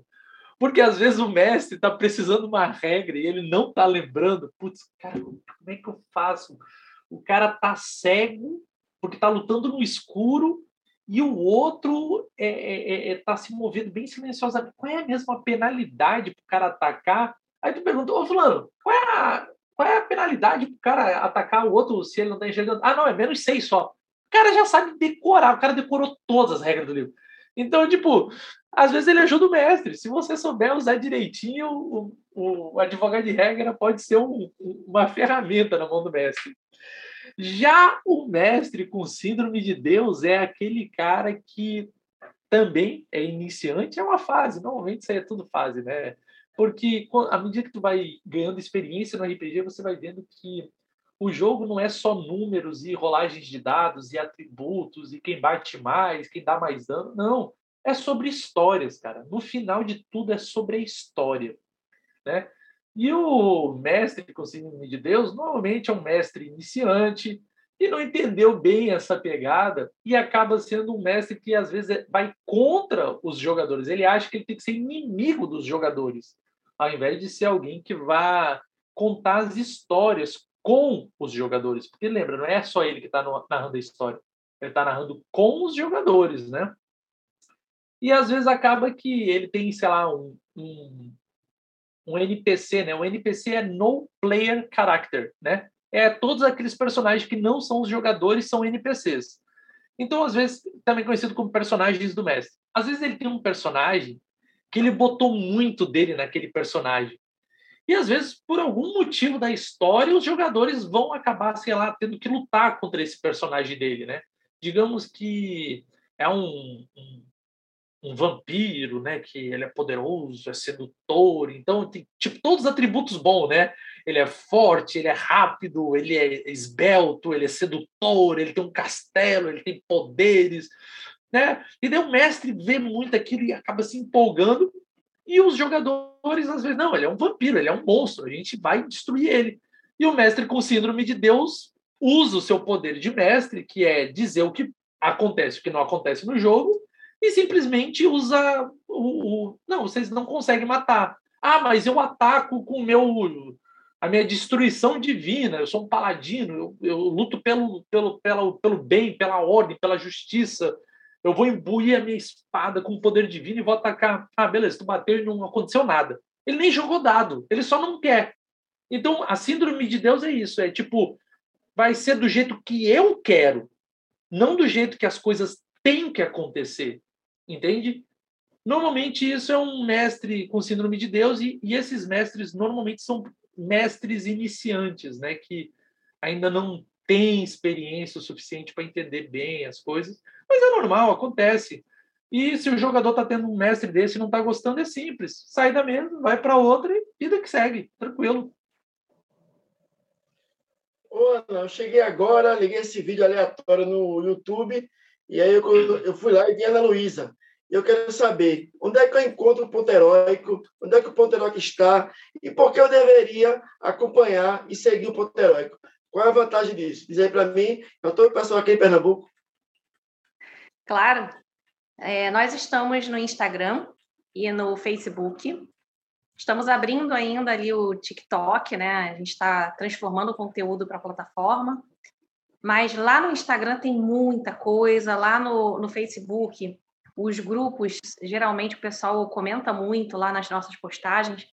E olha, por que, que você deve procurar o Ponto Heróico? O Ponto Heróico é uma página que está trazendo aí bastante humor em relação ao RPG, né? Então, se você não conhece RPG, você vai conhecer através de uma ferramenta incrível que é o humor, né? É onde você vai ver os memes ali, vai, vai achar engraçado, e aí vai começar a pegar aquela, aquele jeito do mundo RPGístico, né? E o Ponto Heróico tá, também está sempre fazendo aí as parcerias, está sempre trazendo alguma coisa, está sempre é, dentro do, do, dos encontros do Iniciativa RPG, nós também cobrimos uma parte ali do que a gente está ali na, no encontro. Então, a gente está trazendo conteúdo, tem bastante informação também na, na nossa página, tá? Principalmente ali no Instagram. É a nossa, nossa cartilha oficial é no Instagram. E tem muito conteúdo de RPG lá. É, aquela série de signos, fui eu que fiz, né, na época. Eu correlacionei os signos com as classes de D&D, ficou, ficou bem legal, eu gostei, bom, pelo menos eu gostei do, do resultado, né? Cheguem lá, vão brincar um pouquinho e vão conhecer RPG enquanto a gente fala disso com bom humor. Jefferson, Jefferson, porque eu, eu cheguei agora também, conheci RPG hoje, nunca ouvi falar dessa palavra, porque eu deveria seguir o dado viciado. Rapaz, olha só, se você quer ter uma imersão em diversos tipos de realidades possíveis e inimagináveis, você deve seguir o Viciado. Lá a gente fala sobre RPG, a gente dá dica de RPG, a gente ensina RPG e a gente joga RPG. E tudo isso com bom humor, grande informação, um, uma, um cast gigante para o pessoal acompanhar. A gente tem mais de seis anos de aqui criando podcasts e conteúdo para o pessoal poder acompanhar, né? E a gente está em todas as plataformas que você puder imaginar. A gente está no YouTube, a gente está no Instagram, está no Twitter, está no Facebook, está em qualquer canto. Onde você botar dado viciado, a gente vai estar lá. Então, a tua oportunidade é essa, vem se divertir. Às vezes tu tá lavando ali uma louça, tu vai fazer algum trabalho que não precisa de muita atenção, é mais algo manual, é só você botar para ouvir o dado viciado, que é cinema para os seus ouvidos. Então, não perde a oportunidade, dá essa oportunidadezinha para o dado viciado e segue a gente lá no, no Instagram, no YouTube e aproveite.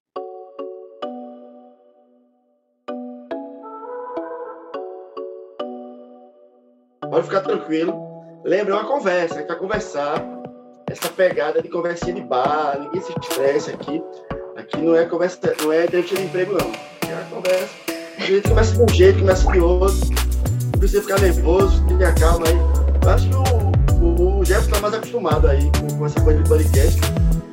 Há alguns anos já de fazendo isso. É, pelo cenário eu percebia que né, quem se assustou fui eu pelo cenário. Eu disse, caraca, cara é Não, aqui é só fundozinho, não é nada demais não. Não, mas ficou muito bom. Tá dizendo, o, ca o carro, o, quarto tá, tá uma bagunça, daí é bom que a gente esconde, tá? Eu tô com a camisa aqui, minha canequinha aqui personalizada. Aí eu, eu chego lá, um dia eu chego lá. E aí quando tiver, o áudio tá bom, tá tudo, tá tudo aí, eu vou começar, vou começar. Explicar o pessoal que é RPG. Eu já expliquei que a gente, a gente fala para leigo, eu tô pegando sempre um tema. Toda semana Estou explanando. Para você ter ideia como a gente dá um giro, né? De 180 graus, o próximo provavelmente vai ser sobre BTS. Nossa, mas aí vai longe, hein? É, vai longe. Aí, mas eu vou te dizer, aí é para você pegar um público grande. É verdade. Depois a gente vai ter um de Harry Potter. Então vejo que a gente vai de 0 a 100 aqui. Não é para profissional, a gente fala para o público, público leigo tem essa responsabilidade. Ah, alguém, nada. O pessoal que assiste, geralmente, é o pessoal que. O pessoal que pesquisa lá no YouTube, eu percebi que muitos temas tem pouco podcast sobre aquilo.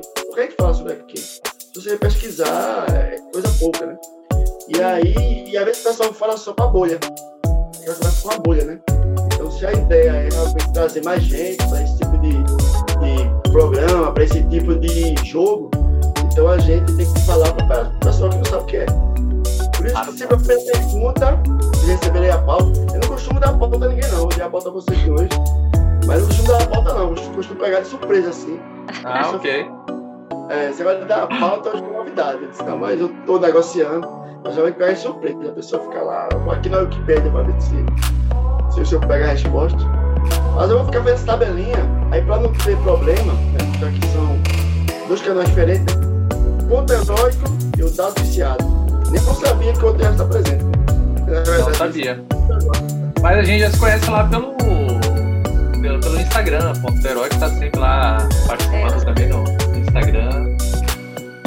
Isso é bom. Já Eu tenho quase certeza. É, tu participou também com Passadinha na Minha Vida Geek. Um, teve um bate-papo, não foi? É, foi, foi o JP que estava no, no bate-papo. Isso, o Ponto Herói que estava lá representando. Show ah. de bola. E ela tem um assessor aí que negociou o passe dela, olha. Mesmo todo mandei um RG, Passe caro, aí é passe caro, meu. Ficha policial, investigar. Eu tô, eu tô no errado.